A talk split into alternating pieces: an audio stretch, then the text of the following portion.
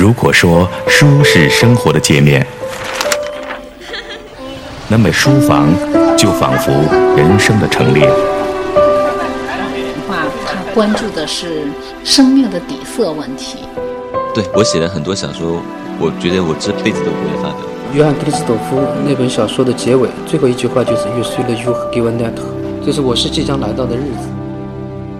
一座城市，一个书房，一百本书，一百个人。这心里的碎碎念，我可以把它变成一首诗。可能是什么东西打动了我们呢？就是这个小说里面它经久不息的一种青春式的激情。私家车九八六，城市书房，倾听每一本书背后的故事。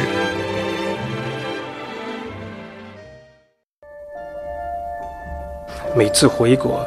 他都会来这里，静静地一人坐在姚江大坝上，回忆那一场海庆，不是五千年前的那一场，而是近五十年的那一场。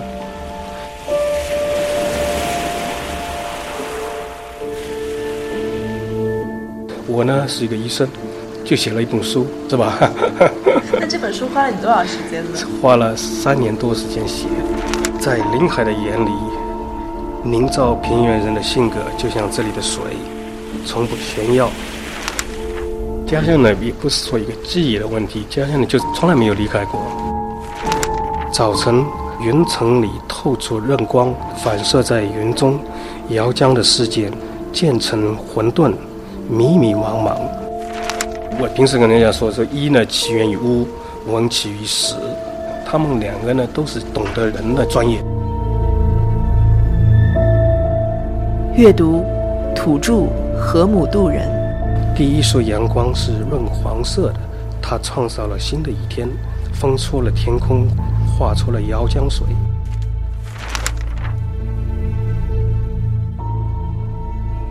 他说：“河姆渡人在那场大水里活了下来，他们成了宁绍平原的土著，创造了家园。”小说呢就这样好，我不需要从考古上证明河姆渡人是存活下来，但是我认为他们是存活下来，啊，而且呢说呢，他们这个洪水呢把他们冲过这个天目山，到了中原，跨过长江，啊，在那个里面有八个人存活下来了，这八个人后来带了子孙回来了，啊，河姆渡人呢没有被这个洪水，或者没有被完全的消失在地球上。这是一个游子对故乡的追忆，他的名字叫费海林，他生于宁波。我妹妹看了这本书呢，就说好像现在写他，他那个时候流鼻涕的样子都在里面。我的一个亲戚呢看到了，就说：“哎，你父亲在里面。”我父亲呢以前呢很矮小，头很大。啊，我在写这里时候呢，写说他呢头大脚轻，啊，走路的时候呢只要捧着自己的头。对，很多人呢都在里面。但那这个故事呢，不是写他们的，就是又借用了他们的人形头像、说话的样子。对，故事呢，写我自己的故事。那里面的费医生不是你吗？不是我。不是你啊？对啊，可能有我父亲的影子在里面，但也不是写他，就是。上世纪八十年代，费海林从宁波孝实中学毕业，考入了复旦医学院。一九八九年，他出国。先是在美国宾夕法尼亚大学做医学临床研究，一边适应语言和生活，一边准备美国的医学执照考试。三年后，他在旧金山开了一家诊所，依旧是行医，一待二十六年。上个月，费海林回国，我们聊起了他的故乡记忆。他写过一本书，一本讲述人性和痴爱的书。这本书在二零一四年由广西师范大学出版社出版，书名就叫做《土著河姆渡人》。土著河姆渡人，嗯你想表达的是什么呢？土著是从两个熟悉的人看我们的，河姆渡人呢，就是一个一个根的问题。很长时间没用中文写东西了。我呢有一个莫名其妙的想法，就是说，与其重新学中文，还不如写一份中文的书，这样呢可能就好一点。在国内的知识分子呢没有这样一个感觉，但在外面都有一个这样的感觉，就是一个自身的这个 identity 啊啊认同的问题。那中国人，你为什么是一个宁波人？宁波人到底跟中国人有什么自己的关系？啊，中国人到底跟外国人有什么关系？对，一个根的问题。宁波的很多的地名都出现在里面，嗯，这都是你过去的一些回忆嘛？就是一个寻根的思想。呃，我为什么是个宁波人？就是我为什么是个中国人？就把这个框架跟这个故事雏形加在一起。您出去这么久了，对家乡记忆最深刻的是什么？很多东西都在记忆中，也不是说一个记忆中，可能就在你的基因当中。故乡仿佛是他的童年，那些记忆深刻在一个游子的心中。费海林说，他的童年是整天游荡的大街小巷，深巷里有紧闭的天一阁。有白纸封条的教堂，有红叉黑字抹过的七塔寺和黄土墙，还有父辈们的惶惶不安。这样一个时代，深刻在一代人的记忆里。他的到来，像一场大水。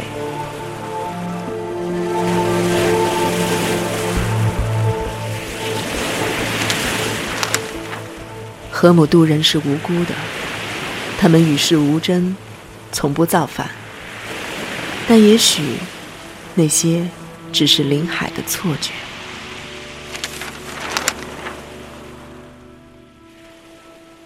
这个书里面一开始你的记忆是一场大水，然后又写了很多关于你的这个村子，是你家乡那个村子的样子吧？一个很理想化的一个村庄，三面环山，啊，一个小溪呢从这个流出去。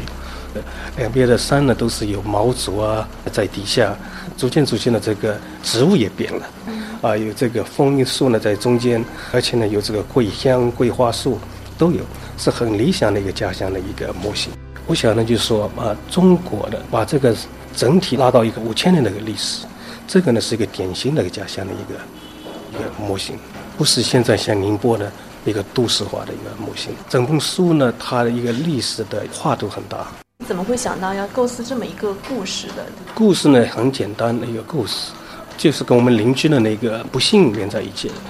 啊，那时候呢，邻居呢，呃，那个阿姨呢被她的儿子给杀了。嗯，这个邻居是在中国还是在美国？在中国，对，就在宁波。嗯很久就是想这个故事，是吧？为什么一个儿子杀一个母亲呢？而且这个母亲呢，啊，也很奇怪，她就是不爱这个儿子。然后呢，把这个事情呢放大，放在一个格局上面去考虑，这个呃样子呢就出来了，就是说，就这个是小说的一个雏形。对。啊，所以我们看到这个母亲就是里面的那个张文英，对吧？对。张文英，这个决定四代土著河姆渡人命运的女主人公，死了。她的白衬衣在胸口开出了一朵鲜红的花。他是被一个痴爱成性的河姆渡土著杀死的。河姆渡人的爱这样疯狂，他们不明白为什么一个人可以没有爱。张文英没有爱，因为她是一个蛇性的女人。活在人世间的人们拼命地赶走了世间的鬼怪，但他们忘了，或许还有心中的妖魔存在着。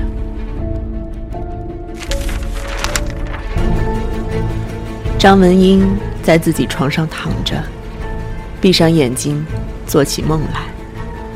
她梦见她全身不能动弹，她的衣服一层一层的脱下，从头颈开始，往下脱到脚趾。她感到全身轻松，变得又年轻又好看。这本书呢是一个超现实的一本小说，不是一个现实小说。对，啊，把这个啊南方的我们浙江的这种传说写在里面，白蛇、青蛇，而且呢，白蛇和青蛇呢，就是它每过几百年都回来一次，重新投胎到这个家乡里面来。其实你说白蛇和青蛇呢，也是一个土著和姆渡人，啊，也是在这一侧，这故事就在这里。但是这两个不是一个人，可能算人，也不是完全是人，从。从这两个呃蛇性的那一种人的来讲，河姆渡人是个土著的人。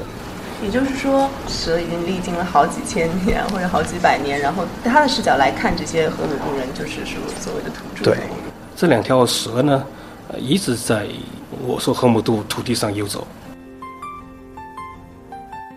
江南涨水的节气，一场雨就会留下一段传说。白娘子的故事长在了江南的水汽里，这两条蛇也给费海林的小说添了灵气。说来也怪，人们竟从一个妖的身上了解了人性，对人世情的描述也好像同他们连在了一起。妖到底太过执着了，所以有了蛇性的女人便懂得无爱就可在人间自由的行走。她进了一户大户人家，她长得妩媚，她的眼睛会说人话。好像一个妖。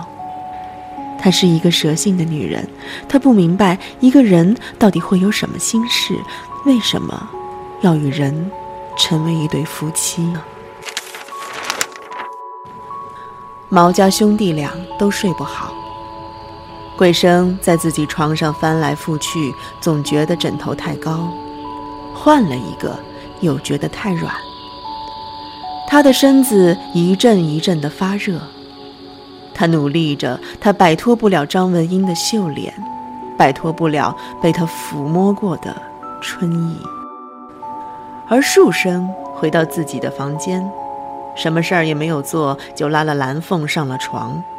他急急忙忙地吹熄了灯，他与蓝凤做了房事，几乎是用暴力的，好像变了一个人似的。他周边那些人都是为爱牺牲啊，或者是为爱去献身的，包括书生和桂生两个人为了这个女人，嗯，设置这个反差是故意的吗？对，最好的角度来看人性呢，从非人性的角度来看人性，所以呢，最好的非人性呢，就是蛇性的女的人，看这个人是怎么样的人。他说爱叫做痴性，他到底是一个凡人，只可惜。生长在四明山脉的毛家村人，也有这样的痴心，他们继承了土著河姆渡人的基因，并且世代延续。一个蛇性的女子，只当是一场戏弄罢了。故事是这样继续的：这位叫张文英的女人，她引诱家境没落的毛家兄弟。她先与大哥桂生结婚，把二弟树生发配到了无名岛。他再生下一对龙凤胎阿大和阿小，然后再弃家而去。河姆渡等来了一场荒芜的革命。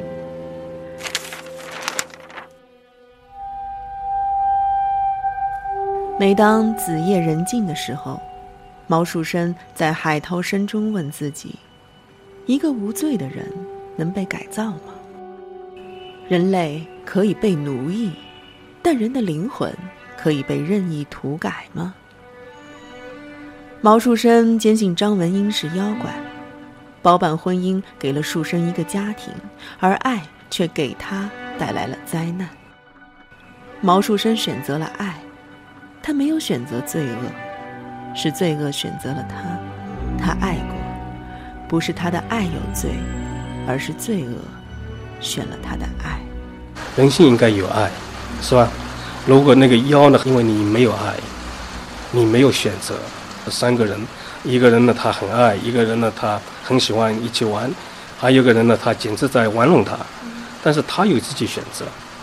所以这两个呢有个对比。那么多古典文学当中，还是把妖放在了一个拟人化的角度。对，呃，那那个时候呢，就是说以人为中心的那种思想，认为人是这所有动物中的最高的那一部分。所以把啊妖人性化呢，好像在同情他们，呃，但是我这本书呢，就是妖是妖，人是人，对他们如果想修炼成人，是他们自己愿意做的。时代恐怕是这样延续的：张文英生了毛阿晓，一个蛇性的女人生下了另一个蛇性的女人，毛阿晓遗传了母亲的无爱。也遗传了母亲的妩媚，像下凡的蛇妖。男人们追求她，她天真无辜，她琢磨不定。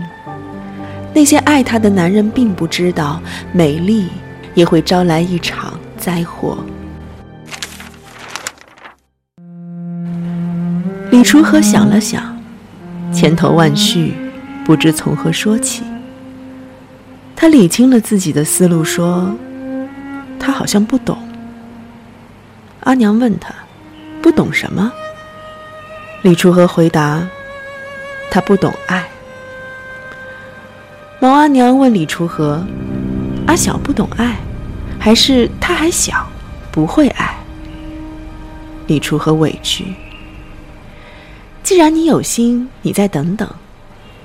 但是，如果你忘了对他的爱能使你快乐，你就忘了吧。李楚河说：“我不能。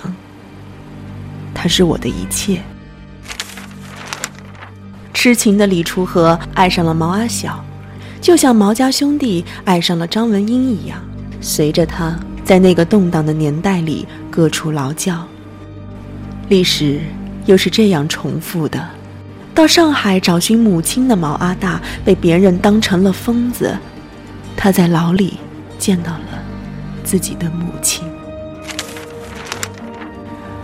王阿大听从命令，走到沙发边，仍不敢坐下。他第一次见到了自己的母亲。他斜躺在沙发上，喝着茶，读着书。看上去比父亲年轻很多。他脸上没有皱纹，简直和妹妹一样美丽。见阿大没有反应，张文英放下书，仔细地打量了他，说：“不要紧张，我最不喜欢装得像老鼠一样的人了。好了，你见到我了，想跟我说什么？没什么要说的，首长。”就来看看我。是的，我长得怎么样？妹妹跟您长得一模一样。那是外形掩盖了灵魂，灵魂能将人区别。从他们的眼睛啊看我们怎么样？从超现实的角度来讲，这个视角的很大来看人是怎么样的？对于这两个蛇性的女人啊，你对他们两个有没有态度？你觉得他们两个是好的还是不好的？他们给这个村子里的人带来的是灾难还是另外的意义？呃，这很好问题啊。从他们两个人来讲，啊，这是他们的人性。从他们非人性来看，我们的人性，我们人性就是这样的人性。啊，人性呢有七情六欲啊，但是从人性的角度来讲，缺乏任何的人性。啊，就成为一个非人性的那种。从他们的角度来看我们，我们才是一个主体。你觉得他们是一个第三视角，然后来看？对，不是写他们。对，最后回归的还是人性。对，还是我们自己。所以呢，从儿子的角度来讲呢，啊，虽然经过那么多年的艰苦，没有母爱，但是他呢还是同情的母亲，就说因为你没有爱，你没有选择。张文英的去文化运动就这样结束了。河姆渡人的文化被一场大火烧得殆尽，在蚕食荒土上开出了稀疏的花，有颜色的，有生命的，就会去展现它的美丽。五月初，上海医学院里樱花盛开，校园主路上满地的樱花花瓣，宿舍窗外爬着蔷薇。石榴花开入寝室，有嫩叶乳苞陪衬着，空气里弥漫着纯洁。我的写呢，可能跟西方的文笔呢比较接近。前半部分的这个书呢，在论证妖性是存在的，非人性是存在的啊那种这个观点。嗯，妖性魔性呢是个简单化的一个陈述。原文的意思呢，就是人要回到人这个角度来看东西。我们承认这个人是有弱点的，啊，正因为我们有弱点，我们有啊脆弱，我们才是真正的人。不要把任何一个东西都放在一个高大全正那个角度来讲。所以呢，这书上的任何的一个啊人物，啊都不是坏人，也都不是好人，都是一个人。他们有自己人的弱点、人的缺点，但是他们是活生生的一个人。比如说这个毛树生，啊。他跟他兄弟之间的争斗，啊，也是一个人性的东西。他的嫉妒，他的争吵，都是一个很正常的一个人的一个特征。张文英，这个蛇性女人的一生，好像就是土著河姆渡人的办事，她左右了他们的命运，如同一个时代，让我们无处可逃。我因为生在这个时代里面的，所以用这个时代的一个社会的变迁来讨论一个人性的问题。两个兄弟之间的争斗，他们自己怎么样从一个社会的变迁中看到自己有什么不好？从这个很复杂的变迁来说，得出一个很正常的、很理智的一个结论，就是我与天地共守一气，他管他的那一部分，我管我的一部分，是吧？所以。这两千多年的人呢，就是提出了一个完全的独立的一个人性。对人性是怎么理解的？人性就是说，你呢就是你，不要过分的就追求啊一个时代的一个模型。你完全解放了你，才是一个你真正的你。但是人们应该完全解放以后，才能够有一种独立的一个人性。所以你也会在这个书里面渗透出来说，你就是你，你是一个自由的存在，是不是？对。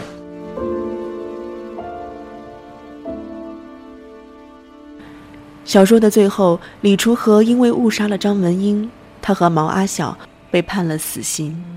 毛阿晓在他的身边死去，终于，这位河姆渡人的爱持续到了生命的最后一刻。实实在在的，在一个蛇性女人的眼里，她像是突然有了心，她感觉到了害怕，她见到了血，在河姆渡的土地上。静静流淌，人性有爱，只是他到死，才终于明白过来，一个荒芜的时代结束了。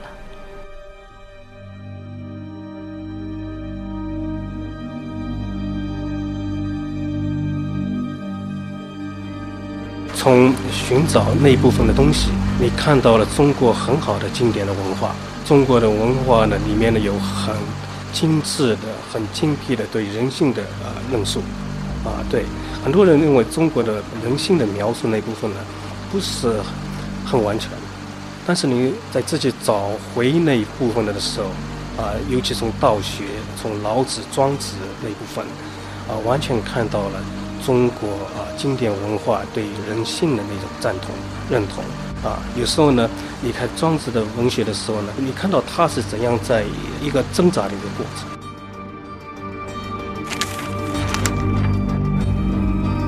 在毛阿晓的眼里，人类的绝对罪恶是存在的；在毛阿晓的眼里，今天的黑暗又老了四小时，明天的太阳已经泛出光芒，灰白的，朦胧的。在毛阿晓的眼里，花是美丽的，蝴蝶是美丽的，爱是美丽的。美丽能开放，能飞翔，美丽是自由的高歌和哭泣。